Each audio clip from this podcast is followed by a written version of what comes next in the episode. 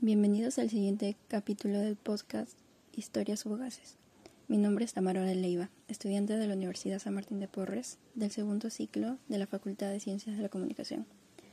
Hoy les contaré un poco sobre una fase del amor, que es el apego, y cómo yo lo pasé siendo adolescente.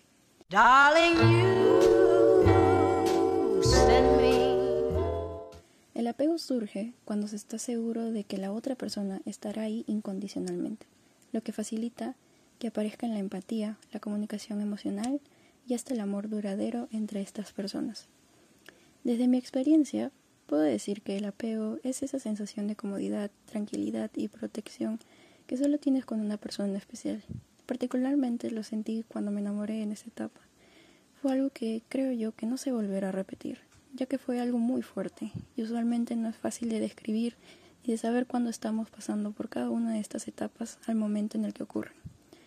Por lo general, las relaciones a esta edad no suelen ser muy largas, ya que no tenemos la madurez de sobrellevar una relación bien formada.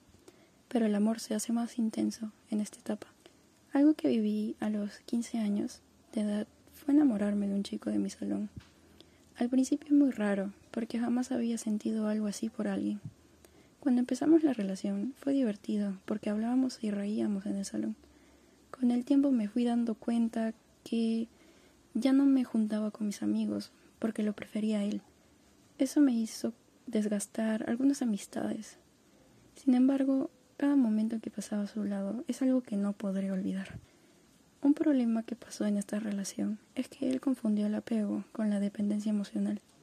Siendo primerizos en esta etapa, no nos damos cuenta de los errores que cometimos como pareja, como una escena de celos, sentimientos de vacío, la necesidad de estar con otra persona es dependencia emocional.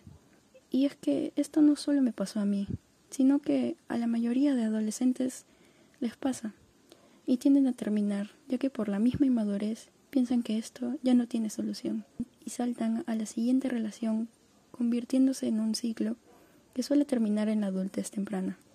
Por eso es muy importante diferenciar el apego con la dependencia emocional, para tener una relación sana con nuestra pareja. Aparte, esto no solo pasa en las relaciones adolescentes, sino también a lo largo de las relaciones que tengamos en la vida. Uno de los dos puede confundirlo. Gracias por escucharme. Hasta el próximo capítulo.